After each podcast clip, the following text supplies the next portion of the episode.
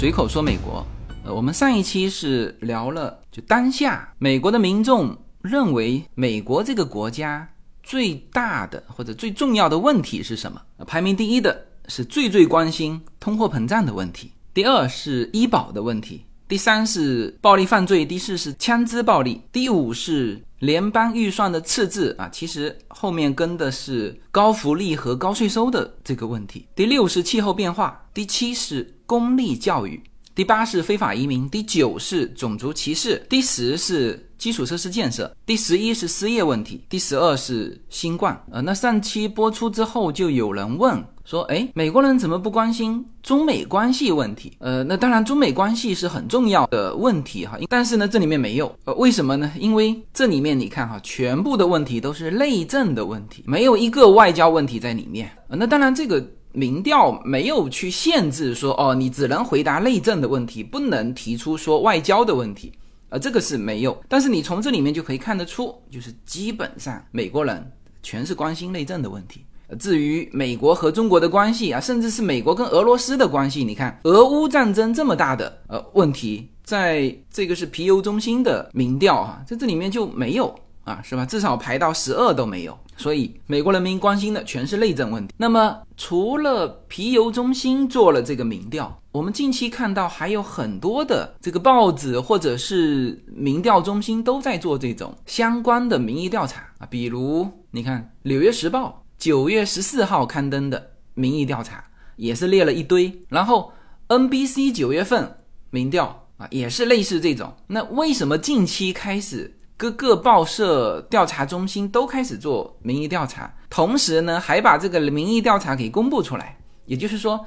大家想看嘛？那很明显是为了十一月份的中期选举。呃，我其实之前关于美国的国会，众议院、参议院，其实是说过专门的节目的啊。但是当时是和就总统大选在一起说，就后来就全部被下架了，因为关于美国大选的。突然间通知全部下架，那相关的我当时是说了十几期的节目，全部被下架在喜马拉雅上哈。那在我们自己的这个无限空间那个公众号上的是最齐全的，那上面是呃都在没有下架啊。但是公开的这个平台就全部下架了。那我今天就稍微的用一些篇幅来大致说一下这个中期选举哈，美国的政治选举，那大家可能感觉。常常在选举是吧？总统是四年一次嘛，但是呢，中间正好插了一个中期选举。中期选举和总统无关，是国会。我们知道，美国是参议院和众议院嘛，众议院是两年一选哈，那这个大家就很容易理解，就是总统选举的时候选过一轮，然后呢，在两年到期之后，在总统四年任期的中间，那么这些众议员们呢？又要再选一次，呃，参议员、众议员的这个任期是没有限制的啊，所以我们看到说拜登当了三四十年的参议员啊，但是呢，你到了这个时间，你像众议员，你到了这个时间就必须要再选一次，你当然有可能连任，但也有可能被别人选下去。那这个是两年众议员选一次，参议员不是说六年的任期吗？那为什么我们在总统选举的时候？也听说，哎，要选参议员，在众议员选举两年选一次的时候，又听说要选参议员，是吧？嗯，他是这样，他的参议院呢要维持一个稳定性，所以每次两年的选举是选三分之一啊，他正好交错交错开的。那比如说今年的被选上的参议员，那他的任期是六年，要到六年之后再次选举啊，但是他只是这参议院的三分之一。啊，那二零二四年是吧？拜登要选连任的时候，那还有三分之一的参议员再拿出来选，所以这个就是我们比总统选举更为频繁的，就是这个国会的选举。呃，国会在美国整个政体当中的重要性，我们说叫三权分立嘛，总统、国会、司法。那么在历史当中呢，当然大部分的情况之下，这三者是平衡的。那司法是就是变化不大，它是相对独立。那么总统和国会啊，其实叫相互独立，但是呢又相互制约。我们在历史当中就有的时候，或者是一个比较强势的总统，或者是你这个国家在特殊的情况之下，比如说当年的小布什，是吧？九幺幺美国被炸了，所以那个时候国会就授权了很多，就总统你直接就可以做的事情。所以从小布什开始，其实美国总统的就是这个行政权力是有扩大，但在历史上更多的时间呢，其实如果说权力哈，其实更多的权力是在国会啊。那当然，国会它又是相互制衡。就两党嘛，那其实你总统也跳不出党派之争。那现在这种两极分化这么强烈的现在的这个美国政治环境，那大家就看得更清楚。虽然每一个总统上来都说我不是共和党的总统啊，或者说我不是民主党的总统，我是两党的，我是全体美国人民的总统，但是他是跳不开这个两党之争的。所以我们常常听到有一种说法，就是中期选举啊，其实对总统也非常重要。就本来。他不是选总统，也不是选副总统，也不是选任何行政机关的这个官员，是和总统相互制约的，就是和行政权力相互制约的这个立法机构的选举。那为什么总统也这么的关心啊？甚至这个为下面具体的议员去站台？你看现在拜登，包括前总统川普，都在为呃自己的这个党派站台，甚至压上自己的信用。就是因为国会里面虽然他两党互相牵制，但是整个国会来说，他又牵制总统啊，所以我们常常会在某一些总统的第二个任期，虽然这个总统选上了，但是呢，从平衡的角度看呢，就是美国人民基本上更愿意这个行政跟立法是什么样一个结构呢？就是如果民主党是选上了总统，那基本上总统跟副总统呢都是。一个党派的嘛，那么国会选举的时候，民意会更倾向于另外一个政党，也就是说，整个制约平衡，这个是考公民的时候的一个很重要的问题，就是就如何防止这个权力集中在某一个环节或者某一个部门，那答案就是平衡。所以美国人民基本上他会有这么一个心理的倾向，就是总统如果是民主党，那么国会里面。那可能他就会倾向共和党，但是我们同样又听说，就是这个总统第二任期，如果他丢掉了，就他的政党哈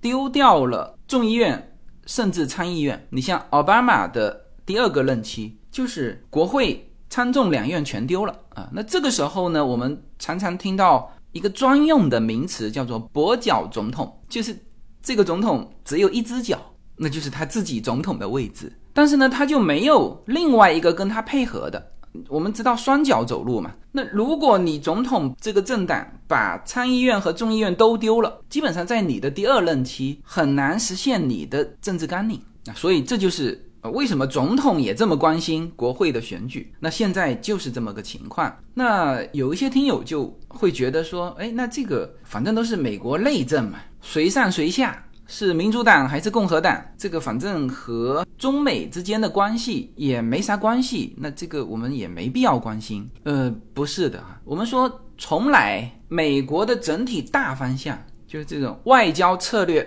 大的策略，其实是国会起到重要作用的啊。我们照样举这个中美之间的这个关系哈，当初尼克松他作为一个共和党人。叫做破冰之旅，去了一趟北京啊，但是签约并不是在共和党手上签的，是民主党。几年之后，中美才递交了这个三个联合公报，三个联合公报是在民主党手上签的。也就是说，整体的一个大方向，外交上的这种格局啊，比如说我们越大的问题，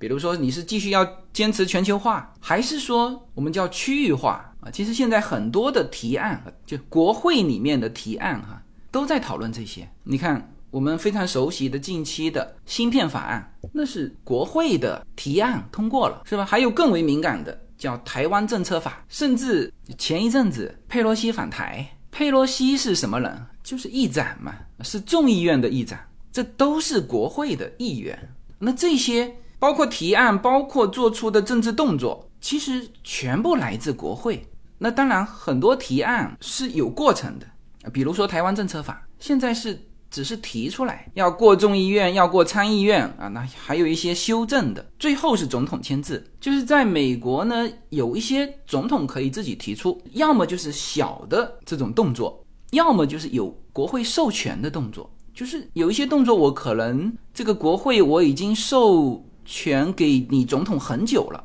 但是总统也一直没用，突然间用一次，大家会发现哦，他。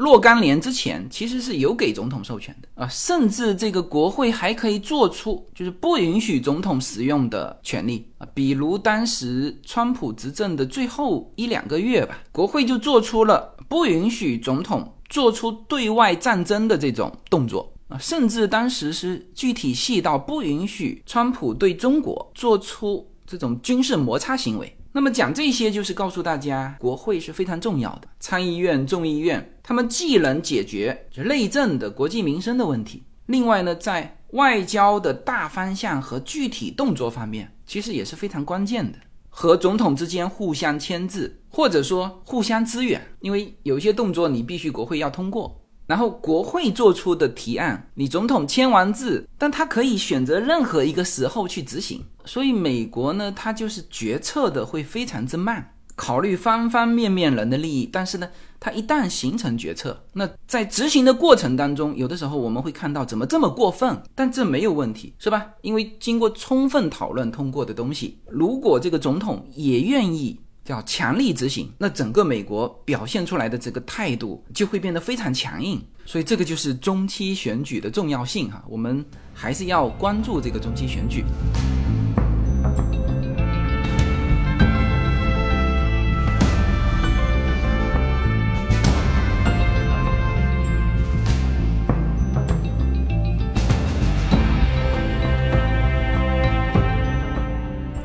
们来看一下现在。当下哈，就各种的民调调查出来，美国的民众关心的这个问题，从这个角度来看，到底在中期选举的过程当中，是共和党更占优势，还是民主党更占优势？那我们就要来谈一下双方的这个候选人，他们关注什么，或者说他们淡化什么问题？呃，作为政治人物，我们都非常清楚，他谈得多的话题，那一定是他优势的话题；他避而不谈的话题。就是他没做好的话题，或者说他认为不会给他加分的这种话题。好，那现在我们看共和党，呃，美国共和党和民主党在一些问题上是它的党内是比较一致的。我们来看共和党全体候选人，他们关注的是什么话题啊？比如他们关注经济话题，特别是通货膨胀；他们关注犯罪问题，就是刚才摆在第三位。和第四位的一个是暴力犯罪问题，一个是枪支暴力问题，这是共和党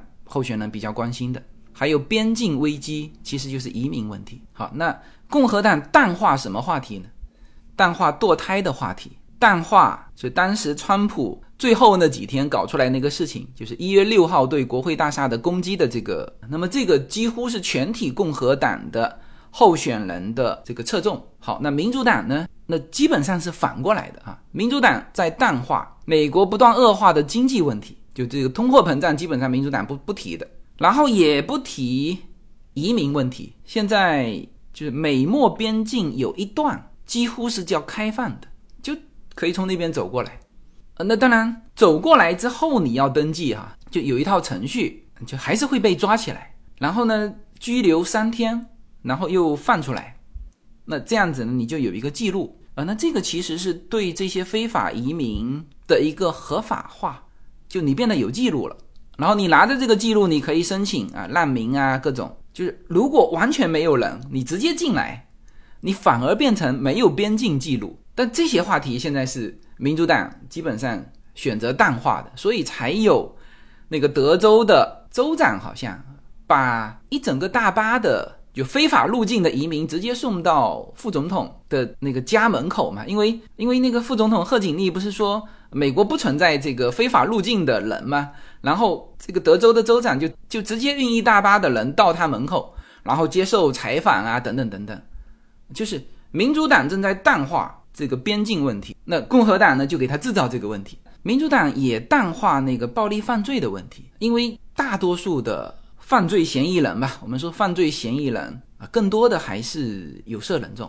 非法移民等等等等这些。那那这个是他的支持的力量嘛，支持的盘嘛，他就淡化这些。那民主党愿意谈什么呢？他更专注在堕胎问题。我们知道，呃，在堕胎问题上，共和党是支持叫做宗教人士这一块，就在某种条件下不允许堕胎。但是民主党是支持，就是这个权利要属于妇女。那民主党认为这个话题对他有利，可能就更多的人会支持他们啊，所以他们会更多的愿意谈这一类的话题。还有就是他们愿意谈对民主的威胁，嗯，就是扩大这个一月六号的时候对国会大厦的袭击的这件事情。那这件事情虽然说很直接的是川普的支持者干的啊，但是呢，你当时川普是共和党的总统，所以他就可以把这个东西攻击到整个共和党，就让大家觉得说，哦，这个支持共和党的基本上就是这这一类的极端分子，然后包括当时川普谈的说不接受二零二零年的选举结果等等，呃，那大家就会产生一个印象，就是说，哦，那共和党的。保守派的人上台，他会不会否定这种选举制度？那这当然是不可能的。但是民主党呢，他就希望能够突出这种印象，所以那这个就是双方的关注点。他说的多的地方就是他的优势，他避而不谈的地方，这基本上就是他不太占优势之处。好了，那我们对比上一期我们说到的十二点，先后顺序我们就非常清楚。就全体美国人最关心的现在是什么？是通货膨胀啊！那这个是共和党人谈的最多的话题，也他愿意谈的话题。因为这两年是你拜登执政啊，通货膨胀开始起来嘛，特别是今年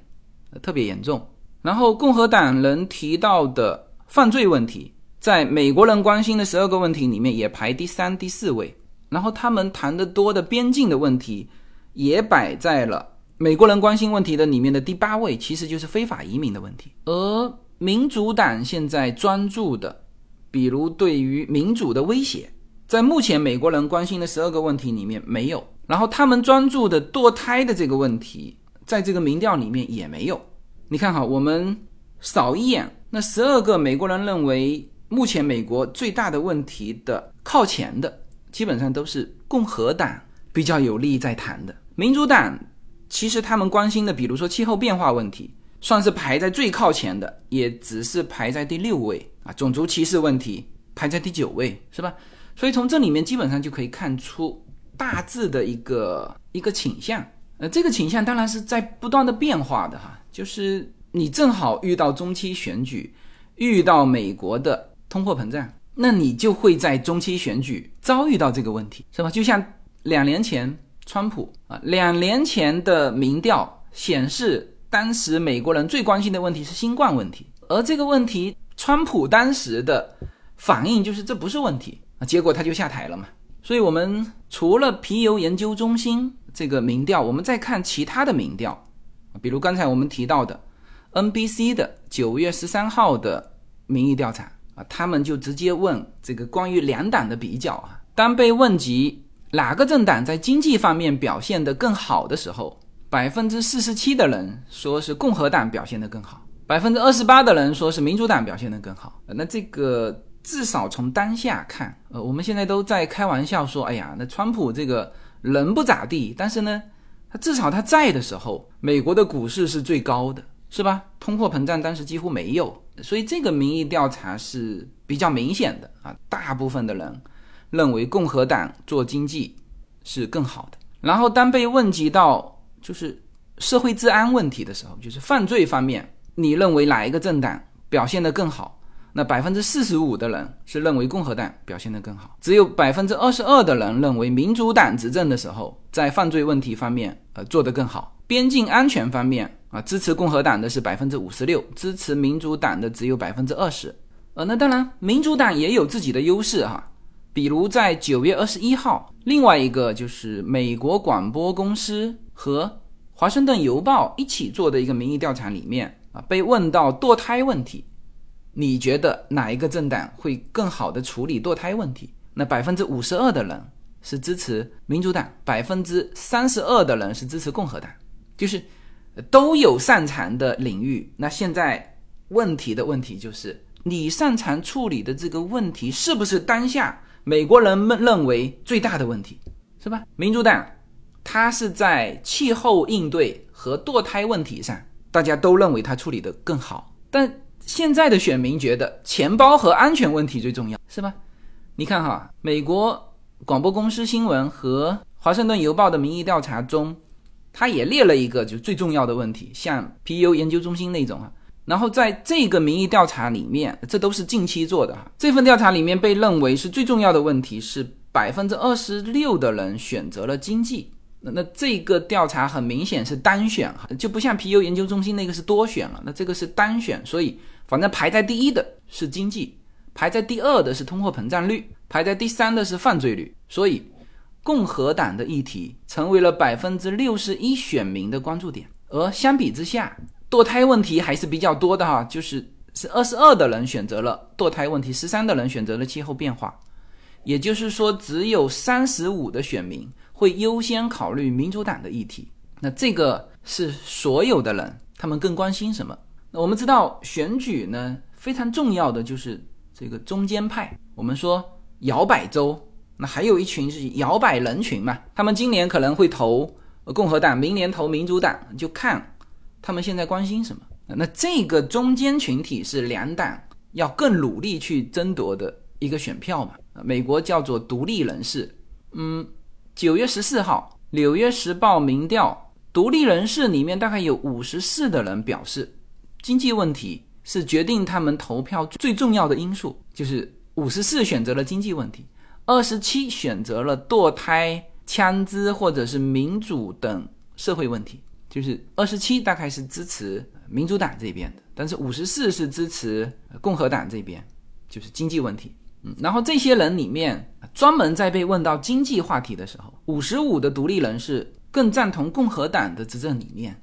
这个经济话题、通货膨胀话题，其实共和党和民主党的执政理念是有非常大的差别的哈。这里我们不再展开。但是那比较标签化的一个就是减税和加税。我们都知道，民主党是高福利高税收嘛，共和党是叫做低福利低税收小政府嘛。那所以这个。就是很容易选哈，五十五的独立人士是同意共和党的执政理念，三十一的独立人士是同意民主党的。然后在非法移民方面，百分之五十的人是选共和党，百分之三十四是选民主党。然后在犯罪跟警务方面、安全方面，他们是百分之四十九选择共和党，百分之三十一选择民主党。呃，然后有人可能就会问说，哎，那这里面加起来不是百分之一百嘛，是吧？百分之四十九加百分之三十一，这里面才八十。那这个是看他这个题目是怎么出的，他有的会出叫支持或者是反对，然后还有一个中间的就是我没想好啊，甚至还有更这个具体的就是叫做我可能支持共和党或者可能支持。民主党就是一个是强烈支持，一个是可能支持，然后中间是没想好，然后是可能反对或者是强烈反对，基本上就是看各种的这个民调的卷子是怎么做的。呃，那当然前一阵子的这个最高院推翻那个罗素韦德案，就是关于堕胎的这个，就当时是美国社会蛮就最重要的话题。呃，这个话题会延续到现在哈，但是呢。很明确，当时大家最关心的话题，现在已经不是了，现在是通货膨胀的话题。然后还有一些民调就直接就针对这个两党的领袖啊，从这里面我们也可以看得到哈，民主党这边非常明确，就是现任总统拜登，然后共和党这边呢，居然还是前总统川普，他被认为现在是就共和党的一个领头人啊。当然，现在川普也说了，他说他二零二四年可能会出来选举。那所以，NBC 的九月份的民调当中呢，就专门针对这两个人进行投票。然后百分之四十二的受访者对拜登有这个非常或者有点正面的评价，就是说他做的非常好，或者觉得他做的不错啊。然后百分之三十四的受访者觉得川普做的非常好，或者觉觉得他做的不错。嗯，就是从个人感觉来说，啊，可能还是支持拜登的多哈。然后现在也对就中期选举直接进行一些民调，比如有一个叫 Real Clear Political 这个平均值，百分之四十四点六是共和党，百分之四十三点七是民主党。华盛顿邮报的民调是说所有的选民当中，按照人数排啊，普通票给到最多的是百分之五十五，呃，是共和党百分之五十五，民主党只有百分之三十四。但是划到各个区域，我们知道，嗯，美国的选举。比如加州啊，加州选参议员，的这个很明确，就是在整个州的一个参议员的选举。但是如果是众议员的话，它其实有划片的，这个片以外的人投是不能投的哈，你只能在这个片区之内啊。所以他们常常说多少多少区选民嘛。那么如果划到这个里面，那大概共和党是五十一，民主党是四十六。嗯，那这个是从就我们现在说的是众议院哈，我们这里。一方面是从这个问题本身，还有一个全体的这个民意调查，那还有就是直接到个人，那领导人啊，就是这两个代表人物，拜登啊那边还是川普啊，就大家叫做我们叫大的盘面是什么样？当然，现在中期选举是选一个一个的参议员和众议员啊，我们先说众议员啊，我们知道众议员总共的席位是四百三十五人。我们现在看到，就是一直更新到十月五号的，就是昨天的两边就众议员的这个民调，呃，它这里面其实很具体的分为五个部分。左边民主党他已经拿到手上的是一百七十七票，呃，那这个就是根据这个州，比如说加州的某个区，啊，他现在民调是压倒性的百分之七十三支持民主党，那他就认为这个。投票的时候肯定不会差别很大嘛，那这种就叫安全票，或者说安全席位，他们叫 safe seat。民主党是一百七十七票，共和党多少呢？共和党两百零二票，然后中间有五十六票，这就是要去争夺的，就是安全席位就不太要去争夺了，他们不会把精力，特别是像。川普啊，拜登啊，这种到处去站台的，他不会去站啊，就对方是安全席或者自己已经是安全席的这种州或者是地区啊，那中间值得争取的有五十六个席位，然后这里面呢再做分类，有二十席是偏向民主党的，有十席是偏向共和党的。那我们这里把它加起来，就民主党是安全席位和偏向的，是一百九十七席，共和党是。两百一十二席，但中间还有，就是完全两边都很票数都非常的接近啊，就属于典型的那种摇摆席位。这里面有二十六票，所以总体上看呢，就是共和党的这个席位在众议院里面席位是有优势，但是呢还是有悬念。嗯，但是这个众议院的悬念不如参议院大，也就是说众议院呢基本上大家会。预测哈，共和党会得到这个众议院的叫多数党的席位。那如果是这样呢，就其实就已经翻盘了，因为现在多数党是民主党嘛。那大家都知道佩洛西返台，佩洛西是作为众议院的议长返台，然后他自己应该自己没说吧，就是别人说他是最后一届担任这个职位了，那就有可能中期选举，如果是共和党的席位多，那就变成。众议院的议长就变成共和党人了，是吧？现在民主党的席位是两百二十一席，共和党是两百一十二席。呃，那这里还有两个席位叫既不属于共和党，也不属于民主党哈。呃，那这个是就是众议院的状态。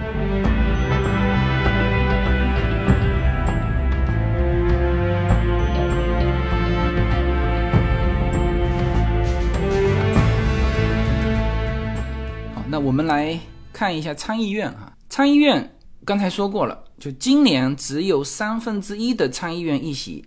拿出来去竞选。那么这三分之一其实对于两党来说是不同的，什么意思呢？比如我们现在看到的啊，就是为什么说今年是三十五个席位，但是呢说共和党有二十一个席位，民主党只有十四个席位。我们现在说的是参议院哈，参议院总共是一百个席位，再加上那个一个副总统。现在参议院的就是两党的比例是正好五十对五十，但是呢，这个参议院还是掌握在，就理论上还是掌握在民主党手上，因为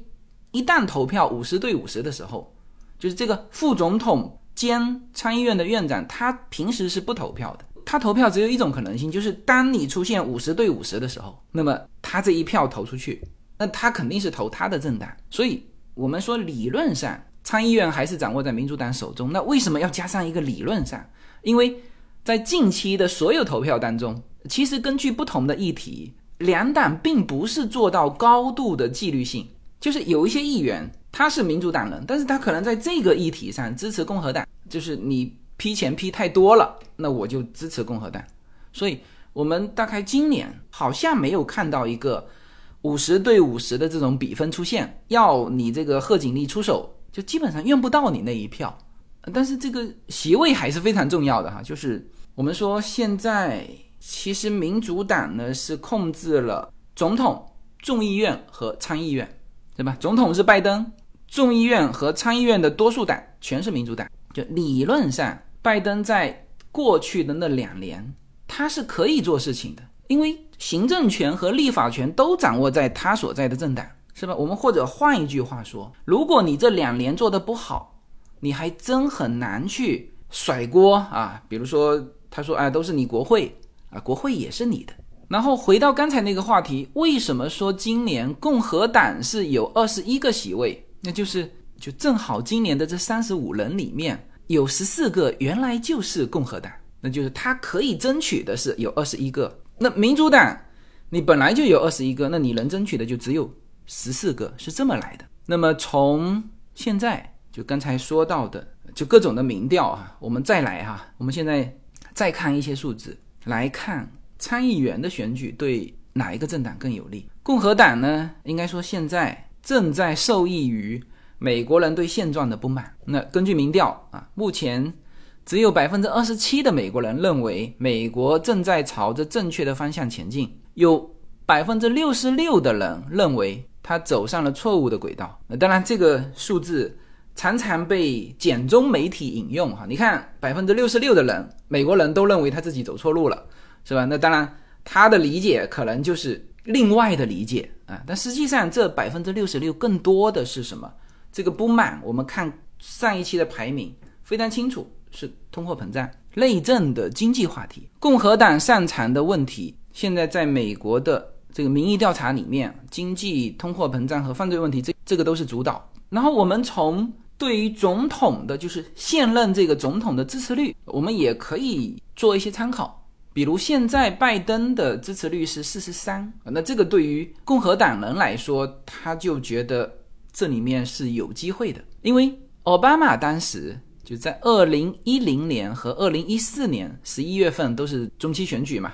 奥巴马是当了两届的总统，所以他面临了两次的中期选举。当时奥巴马的支持率是二零一零年是四十六，二零一四年是四十二，那正好拜登介乎这二者之间，也就是说拜登现在的支持率跟奥巴马当时差不多，而那两个中期选举，共和党。都获得了参议院的席位啊，因为我们现在在谈参议院的这个话题哈，呃，那当然这个参议院就更具体了，就是非常具体的一些州的争夺，因为每个州就两个参议员的席位嘛。那像比如说有一些州，就州长是共和党人的，就是我们现在列出来的这些州呢，都是呃叫做竞争激烈的州哈。那像威斯康星州和佛罗里达州。那这些州长本来就是共和党，那么这些叫做在职的权利是有助于他们参议员的这个选举。那像亚利桑那州、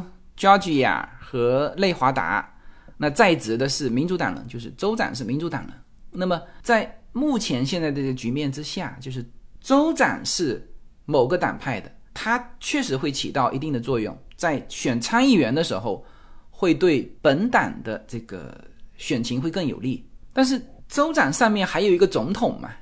就有一些州，比如嗯，共和党是希望在北卡和俄亥俄州这个参议员能够支持他们的候选人，但是在这些地方在任的总统有影响，呃，所以这个就是就站台嘛，就参议员的席位当然是非常重要的，就是你看哈，我们华人目前在。美国联邦众议院上的这个席位里面有三个是华人，当然有两个是来自中国台湾哈，呃，其实只有一个就赵美心是算是来自中国大陆。当然，他这个其实他已经第三代了。但不管怎么说，还有三个参议院目前没有一个华人成为美国那个一百个参议员其中的一个啊，所以参议员的这个资格，那是基本上就每一个州都要动用到州长、总统啊这种站台。那从目前来看，就是各个州各自有自己的，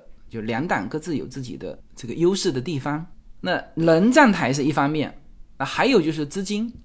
我们说美国的选举呢，也是打钱嘛。那么从资金上看呢，现在就整体哈，民主党的这个资金是会更多一点，大概它的就选举经费大概有十三亿美元，共和党是十一亿，民主党是就是近期就进入夏季之后，他募到了更多的钱，然后他们把这些钱就投到了呃比较有效的投到了这个广告中。那共和党呢？他们常常是在初选当中就把钱花的很多但是现在来说，他的这个资金的使用，呃，总体来说评价也还不错。就是比如像海湖庄园的搜查呀这些的报道，就慢慢就淡化下来，然后引导选民去关注通货膨胀、就业、犯罪等等等等啊，包括种族问题，现在慢慢的从民调上看呢，都导向共和党。呃，所以这次其实众议院和参议院呢，大家可能认为参议院会争夺的更为激烈，因为本来就五十对五十。那这里面每一个州的席位的变盘，比如说这个州从原来的民主党变成共和党，你只要改变一个，这个平衡就被打破了。好，我们现在来看一下现在的这个席位哈，呃，我们把整个一百个席位拉出来，我们先说安全席，民主党和共和党。四十六比四十六，就安全席等于是对等的。然后呢，偏向民主党的有这个两个席位，就是民主党胜算比较大。然后有三个席位是偏向共和党的，共和党胜算比较大。然后有三个席位说不清楚，分别是内华达州、佐治亚州，就是那个亚特兰大的那个州哈。然后是宾州，就这三个州是今年参议院的摇摆州。所以，我们如果把这个关注点收缩放在这三个州，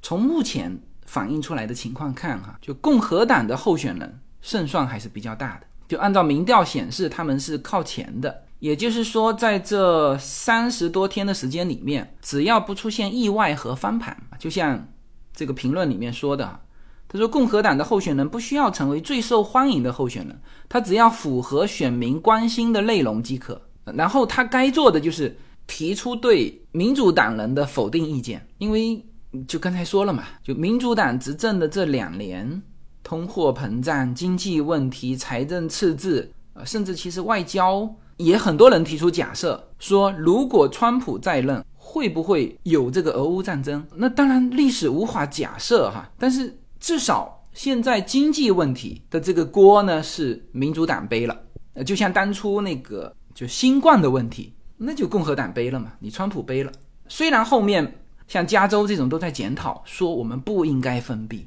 就是因为封闭造成了供应链的断裂，造成了通货膨胀。就后面有反省，但是当时对于共和党来说，你执政嘛，是吧？你没有采取更激烈的这种风控措施，那你就要下台，是吧？所以现在的这几个摇摆最多的这个州，就更大的问题是。当地的老百姓是不满意现在的通货膨胀和经济情况，所以现在关于参议院呢，就很多人做出推测，最大的一个推测的数字是共和党以五十一比民主党的四十九，叫微弱优势获得参议院的多数党的地位。那这个我们只能是说他获得了一个叫做名义上的多数党的地位，因为。每一个讨论的议题就都不可能两党做到那么整齐，就像我刚才说的，就现在是五十对五十嘛，但是所有的议题就没有出现过五十对五十的局面。如果是这么推测，也就是说，在今年的中期选举很有可能，民主党会失去众议院跟参议院的叫多数党的地位。那究其原因，我们就要倒推到上一期，就是老百姓现在最不满的是什么？最不满的是经济问题。是通货膨胀，是美股跌，是吧？那你的这个政治人物就必须去承担这个后果。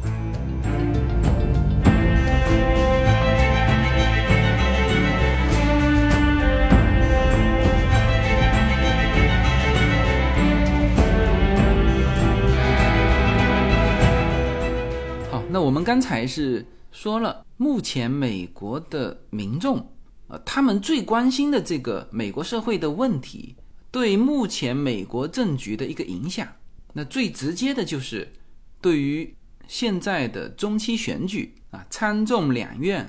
啊这些议员的选举的影响。那这个议员的变化会直接改变在国会里面哪个党会变成多数党啊？呃，那其实提到中期选举，除了众议院。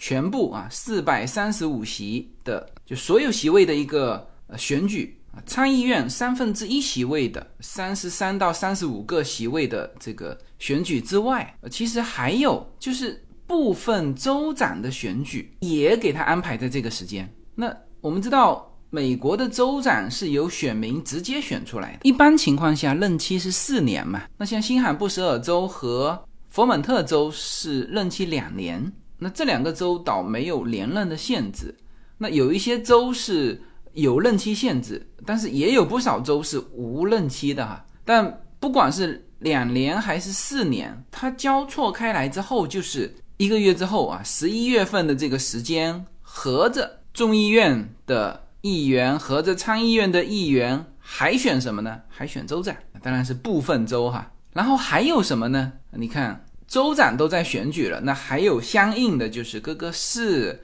各个郡的行政长官，还有这个州、郡、市的这个立法机关，包括市议会啊、县议会啊这些地方议会的选举，全部在十一月份啊，所以我们才说美国的中期选举是如此之重要啊，它既有具体的啊，比如说某个州哪个候选人最终能够当选众议院。某一个选区的这个候选人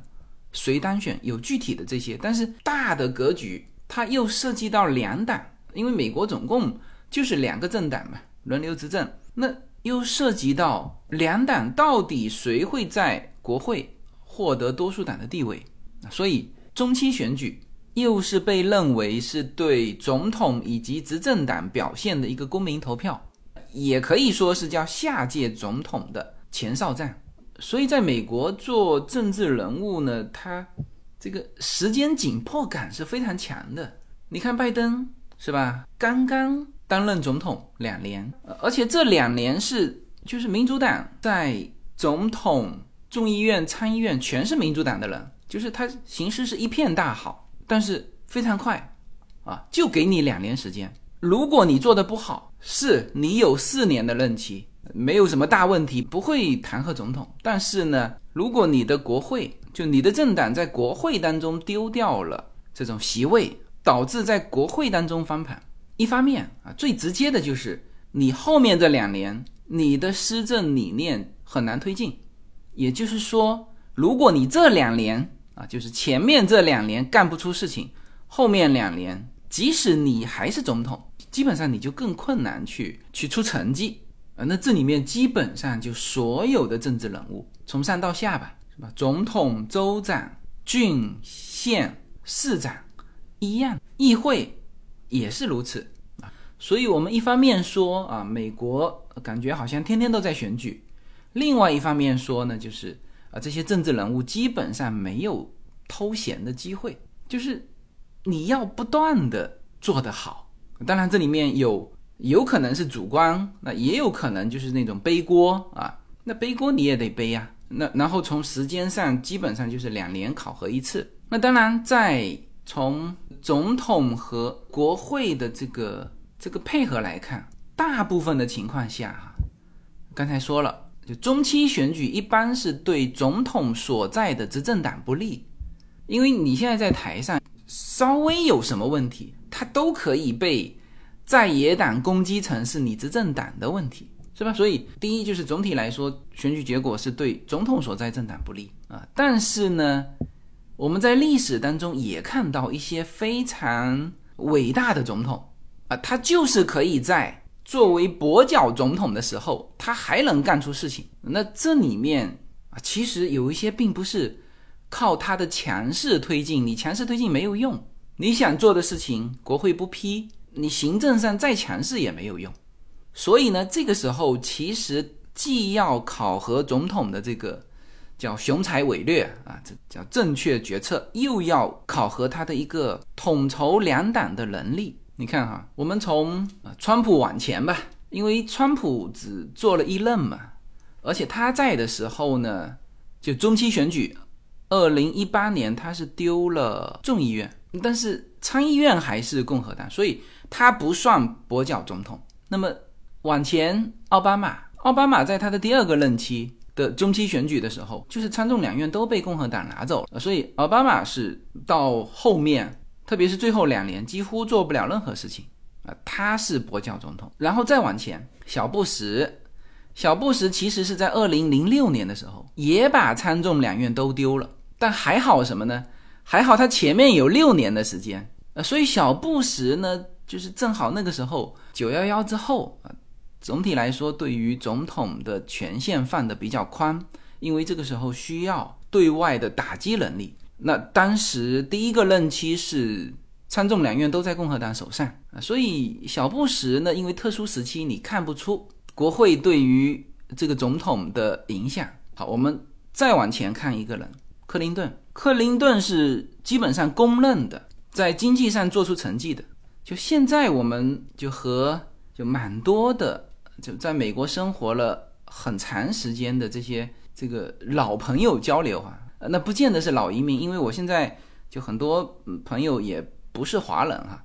那他们公认的是，就克林顿时代的经济那是真的不错啊。但是呢，我们来看克林顿的，就在他执政的时候，连续两次的中期选举，其实他都把这个参众两院都丢了。也就是说，在克林顿九四年中期选举和九八年的中期选举之后，克林顿就只有一个总统。参众两院全是共和党的，但是他依然能够把经济做起来啊，所以克林顿是现在挺多的这个，就我们身边的美国人都在评价他确实算是一个就不错的总统，虽然这个有一些桃色新闻哈，有一些污点。然后我们再往前啊，其实是里根时代了，但里根呢，当然他是在第二次选举的时候是大胜，但是呢也不影响。美国人的一个平衡心态，哈，就是他在一九八六年第二任期的中期选举的时候，也同时把参众两院都丢给了民主党，然后这个格局一直维持到老布什，就是老布什在的时候，也是参众两院全是民主党。然后我们看这个格局，哈，再往前就非常简单了，就是里根之前，甚至一直可以推到杜鲁门时代，就是二战，直接推到罗斯福吧。参众两院全部是民主党，就是在这个过程当中，你像罗斯福、杜鲁门这民主党啊，艾森豪威尔是共和党，但是呢，他执政期间在中期选举的时候，参众两院全是民主党。尼克松是共和党，福特是共和党，但是呢，他们执政期间参众两院也全部是民主党。也就是说，我们为什么说里根是一个伟大的人物？当然，他也有跛脚总统的。这种阶段哈，就是第二个任期的中期选举也变成跛脚中，但是呢，它其实给整个的呃共和党带来的变化是是从根基上的变化。里根之后，在国会里面，就是两党互有这种统一参众两院的时候，就共和党在国会里面有多数党的这种机会，但是呢，在此之前几乎没有机会啊，对。杜鲁门之前中期选举就只有杜鲁门，在一九四六年那一届，他是民主党嘛，然后参众两院是被共和党拿去。除了这一届啊，所有的中期选举下来的参众两院全部是民主党，一直到里根时代。呃，所以应该说美国总统，呃，他是既要自己要有想法，我们常常说什么什么主义啊，里根主义。里根经济学就是他自己要有东西，同时他还要协调两党关系甚至是协调行政机构。就他的这条线嘛，总统这条线是行政机构，又和国会的这个关系，才能够在美国做出事情哈。好吧，那我们这一期就通过呃上一期美国民众最关心的美国现在的一些问题来展开，我们去判断，就是就是这个民众的关注对于中期选举这个政局最直接的影响，来聊这个中期选举，聊现在就当前情况下两个党派各自的问题，或者说各自的优势，那这样呢就。让大家能够更好的理解美国叫相互平衡的政治制度，更好的理解就美国的政治人物他的所有的政治纲领啊，其实都是围绕说当下民众最关心什么。他如果抓不住这个，或者说当下的这个问题就是对他不利，那他就会失去他的政治利益。那这也让大家更好的理解。这种资本主义制度下的民意和选票和议会，以及这个国家最终做出的这个方向和动作啊，是怎么形成的？好吧，那我们这一期就聊这么多。呃，近期其实还有蛮多的热点，我是在我的会员节目当中，我们现在每周有两期的会员直播，还有两个小专题。那么，如果大家对国际时事有更多的关心，那就可以直接去我的公众号叫“无限空间”上面去订阅我的会员专，那甚至可以直接参与我的这个会员直播啊，可以提问，可以互动。好，那这期就到这里，好，谢谢大家。